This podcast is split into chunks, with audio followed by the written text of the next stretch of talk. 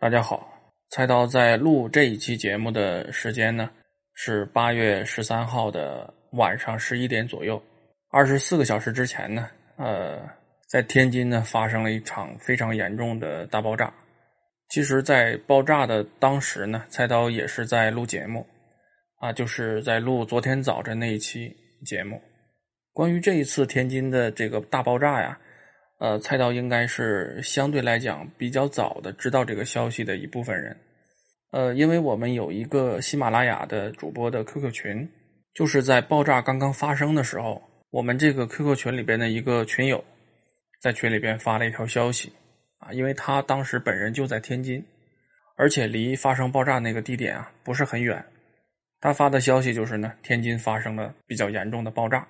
而他当时是在爆炸现场的一个加气站，啊，不知道是由于工作关系啊，还是啊，由于他还是因为他自己要去加油还是加气，这个就不太清楚了，啊，反正他就在爆炸现场的一个加气站，啊，由于当时爆炸的原因也不是特别的清楚，呃，他呢又在一个加气站里，所以说呢，当时的情况也非常的紧张，而菜刀当时在录节目嘛，所以看到他这个消息也没有太在意啊。就以为是不是哪个地方加油站爆了呀，或者是这个液化气站啊爆炸了？但是当昨天早晨菜刀啊起床之后一看新闻，才知道这是一个非常严重的事件。所以当时菜刀就决定呢，咱们这个节目啊应该停播一天，向遇难者表示一下哀悼。啊，虽然菜刀也不是什么名人了，这个节目也不是多火的节目，但是当面对这样一个非常惨烈的这样一个事故的时候呢？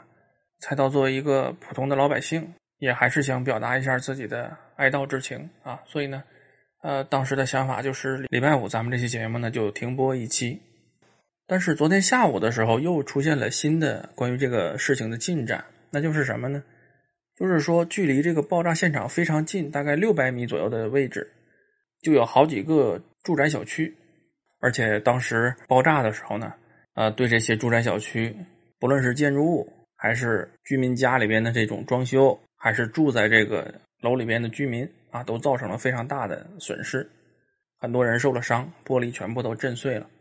而面对这种情况呢，啊，媒体就纷纷质疑啊，为什么在这么样一个非常危险的啊储存危险化工品的仓库的旁边，非常近的位置就有这么多的住宅小区，有这么密集的居民啊，这不就是一个定时炸弹吗？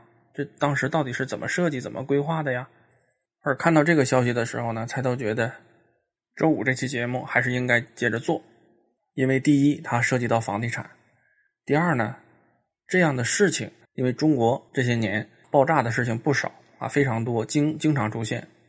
再一个呢，在这个事件当中啊，媒体指出来的这一点，就是说危险的化工品和居民区如此之近啊，这样的事情、这样的问题。其实，在我们的生活中是广泛存在的，或者说类似的事情是广泛存在的，而且这又涉及到啊整个房地产行业里边的一些菜刀认为是潜规则也好啊，或者说是行业本身的一些缺陷，甚至是长期得不到解决的一些顽疾，在天津爆炸的这个事情里边呢，其实都展现出来了。所以菜刀觉得这期节目与其不做，还不如做一下，那就是啊把菜刀这些年啊看到过的啊听说过的。这个行业里边的一些背面的东西、潜规则的东西，不一定是出于什么道义呀、什么公理呀，不一定是出于这些啊。因为蔡涛也知道自己是个小老百姓啊，没有那么大的能量，没有那么大的能力。但是老百姓可以做老百姓能做的事情。虽然蔡涛知道可能改变不了什么，但是呢，做一个小老百姓啊，尽小老百姓这样一份微小的力量。那么这一期节目呢，咱们首先要说的是这个城市规划的问题。天津的这一次大火啊，这一次大爆炸和城市规划一定是有关系的。为什么呢？因为城市里边的每一个项目啊，它所用的每一块土地，在这个项目建成之前，甚至于呢，这个项目周边的土地都是一片荒地的时候，这个城市规划已经把这个东西都已经定死了。也就是说，哪一块地是住宅，哪一块地是仓库，哪一块地是公园，哪一块地是学校啊，这个在城市规划里边都已经是定死的。每一个城市都有自己的城市用地的这样一个总体的规划，这个规划呢，短则是十五年啊，长一点的话可能是二十年。整个这个城市辖区内的所有的土地，这些土地的性质、类型、用途、功能等等，在这个土地总体利用规划的二十年的大蓝图上，都是已经提前确定好的。只不过当落实到某一个具体项目的时候呢，再去做相应的这个地块的详细规划。但是这个详细规划也是本着那个土地用地总体规划，是在那个的指导之下进行的。而那个总体规划呢，它一做就是十五年啊，或者二十年，是一个长期的大规划。按理讲呢，这样一套思路在城市建设中啊是对的，应该这样做。但是现实的执行过程中会出现什么问题呢？那就是我们目前的各个城市的城市规划的管理部门呢，这个菜刀可以说一句不客气点的话，整体水平都不行。这个城市规划不要说二十年的一个远景的目标啊，连十年其实咱们都预计不到。所以规划呢是会经常频繁的调整的。但是在这个过程中，如果这个项目没有建，我们在进行调整规划的时候，哎是可以的，反正那个地还在那空着嘛，东西还没盖起来。调整规划就调整规划了，但是这里边有大量的建筑、大量的项目，其实已经上马了。那么在这样的情况下，这个规划调与不调意义不大。为什么？它已经建完了。而这个里边最容易出问题的是什么？就是化工厂，或者叫现在比较流行的石化项目。因为石化项目属于重工业项目啊，各个城市都在争夺这样的项目，它能给地方带来大量的投资和大量的税收。所以呢，不管我这个城市自己的基础条件怎么样，我的特点怎么样，我到底适不适合上马这样类型的重化工项目，只要有机会，大家就把这种项目呢纷纷上马。而上马之后的一个非常要命的结果是什么？就是我们的规划能力和规划水平啊，跟不上城市的发展。在这个重化工项目上马的时候，我们看城市的规划是没问题的，哎，离市区挺远，但往往用不了五年，或者最多。十年八年，随着城市的发展，这个重化工项目、污染项目，或者说这种高危的项目，离市区就越来越近，甚至于到到最后呢，就产生了市区把这个项目啊包进来这样的结果，就变成一个室内的项目了。那这种隐患是非常大的。而不论哪一个城市，一旦出现这样的情况，基本上都是无解的。为什么呢？因为既成事实了嘛，项目就在那里。城市发展已经到这个地方了，大家碰到了一起，没有解决办法。你说把这个项目再搬走，他才在这放了十年，这种重化工项目投资额度是非常大的，十年可能连建厂的成本还没收回来呢，你怎么让他搬呢？搬不了，不搬让他停产，他不干。再说停产了，那项目在那放着干嘛呀？也不行，那怎么办？只能是城市继续发展，项目照常开工，不出事儿则已。出事儿就是大事儿，这是城市规划中经常会出现的一类问题，尤其是沿海城市，啊，因为沿海城市它靠海呀，它有港口条件的优势，啊，天生就适合发展重化工项目。因为重化工项目主要的原料是石油，而石油的运输呢是靠海运，是靠船，所以按理讲呢，沿海的城市啊，海滨小城应该是风景如画，海蓝沙白，白云飘飘，应该是这样的感觉。但实际上呢，到处都是石油化工厂，这就是目前中国城市规划过程中一个典型的问题。除此之外，还有很多其他问题，这个大家感同身受的有很多，比如说交通规划呀，比如城市功能区的规划呀。咱们现在这个城市的管理的特点也是这样的，就是政策没有连续性。一个领导来了，按照自己的想法、自己的喜好，哎，给城市做一番规划。换了个领导来之后呢，哎，这规划又要重新调整。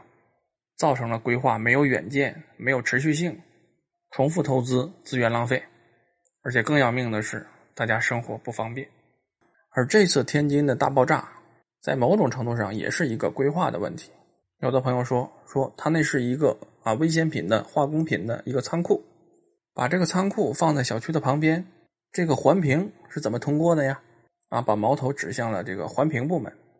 当然，环评部门一定是有非常重要的责任的。这个毋庸置疑，但是环评之前是有规划的，规划先行啊。这个地方的土地性质啊，如果不是可以安放危险品仓库这样的一个仓储用地的土地性质的话，那么它这个危险品仓库根本就建不起来。或者说原来是普通仓库，它转成危险品仓库，它也转不了，因为用地性质在那儿放着呢。当然，这个是国土部门的问题了哈，和规划暂时没有什么关系啊。先是国土国土部门的问题，但是之所以它后来能变，一定是土地性质发生变化了，之后才能让它改成是危险品仓库，然后呢环评再进来。所以不论如何，在这次天津的爆炸事故里，城市的管理部门，具体来讲，国土部门、规划部门、环评部门。一定都得彻查，啊，这里面一定是有问题的。当然，小区周边有万科的楼盘啊，但是万科方面说呢，说当时拿地的时候，旁边的仓库是普通仓储，项目建成之后才变成了危险品仓储。但是呢，作为开发单位，他并不清楚这个变更。从现在媒体爆料出来的啊，主要是界面新闻啊，他写的这个媒体报道来看，时间上和万科说的是吻合的。但是这个事情啊，最后的事实到底是什么？咱们还得拭目以待啊，不能轻易下结论。以上呢就是这个城市规划的问题。再有一个要讲的，就是这一次啊被大家指责非常多的这个环评的问题。你明明知道那是一个危险品、化学品的仓库，那么环评部门为什么还出具环评合格的意见呢？环评验收是怎么过的？当然，据媒体报啊，还是这个界面新闻他给出的报道，他说呢。环评材料可能是作假了，啊，这个事情是不是这样？咱们现在没有证据，咱们不能给他定性，咱们不讲，咱们还是讲菜刀经历过的和环评有关的一些事情。大家还记不记得之前的节目，菜刀讲过啊？买房子要注意的二十二个点，一共说了三期，其中有一条就是说，大家一定要注意这个土地问题。为什么？因为现在很多的项目是建设在有毒土地上的，什么意思呢？就是这个项目地块啊，原来是一个化工厂。或者是一个钢厂等等吧，就是这些有重污染的工厂的地块然后呢，工厂搬迁走了之后，地平出来了，经过土壤的改良，然后重新推向市场啊，变成住宅卖给大家。在这个过程中啊，有一个很重要的单位啊，就是环评部门、环境评估部门，他要对这个土地进行环境评估的，因为这个土地原来是一个污染土地，它要转成民用的话，首先土壤是不是真的经过改良了？改良之后的效果到底如何呀？人住进去有没有问题呀？哎，等等等等，这些问题都是环评部门需要把关的。但是在具体操作过程中呢，很多事情就是似是而非了。菜刀不能说它这个过程中它一定是有不合规的地方，或者说是造假等等。但是遇到这种类型的项目，遇到这样类型的地块，房子再便宜，菜刀也是绕着走。我宁可信其有，不可信其无。而环评部门什么时候最认真呢？就是你得罪他了，他不想让你通过的时候，哎，他是最认真的。因为这种东西挑毛病谁不会呀？对不对？就算你其他方面都合格，哎，他可以说你噪音不合格，哎，这你根本你就没办法的。那你现场测吧，测也得是环评部门来过来给你测，你自己测那个是不作数的，对吧？那在这种情况下，如果他想让你不合格的话，那非常容易。而环评呢，也只是房地产项目开发过程中一个小小的环节，类似这样的环节有很多。虽然这次天津大火啊，我们的消防官兵、消防战士可歌可泣，让我们非常的敬佩，也牺牲了好多啊年轻的战士。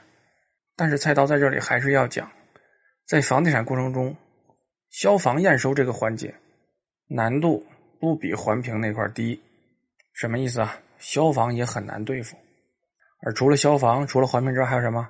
还有很多呀，什么质监站呐，规划局的执法处啊，建委还有质监站，还有一些政府的垄断的市政部门，比如说电力呀、自来水呀，还有一个比较奇葩的，就是人防工程，这些东西都是一样的。当然，菜刀说的是那些害群之马哈，大部分的工作人员还是不错的，但是呢。因为你项目多呀，难免一两个项目会遇到那么一两个不太好对付的人物，这也是很正常的，啊，难对付还是其次，最怕的是什么呢？最怕的是留下隐患，就好像这次天津一样，啊，这是明显是环评部门出现了失职，于是呢，造成了非常严重的后果。呃，拉拉杂杂说了这么多哈，再多的东西呢，可能也就不能再深讲了。总之呢，问题很多。但是菜刀呢是这么来看这个问题的：有问题不怕啊，人无完人嘛。制度呢也没有完美无缺的制度。怕的是什么呢？怕的是出现了问题啊，发生了问题，大家看到了问题，但是这些问题呢还反反复复的出现啊，得不到解决，得不到落实。我们常说“亡羊补牢，为为晚也”。那么，既然已经出现了这么多的事故，作为我们的城市管理部门，作为我们的监管部门啊等等，是不是应该真正的重视起来，杜绝这样灾害再次的发生？也许这个才是最重要的。啊，好，本期节目呢就说这么多，呃，话题也也很沉重。节目的结尾呢，再次对火灾过程中出现的伤亡人员啊表示菜刀的慰问和哀悼，希望这样的事情不要再次发生。好，本期就到这里。今天是周五，这个周末菜刀想，我们的心情都不会太轻松，但是不论如何，生活还是要继续。逝者已矣。生者前行吧，好，感谢大家啊，我们下周再见。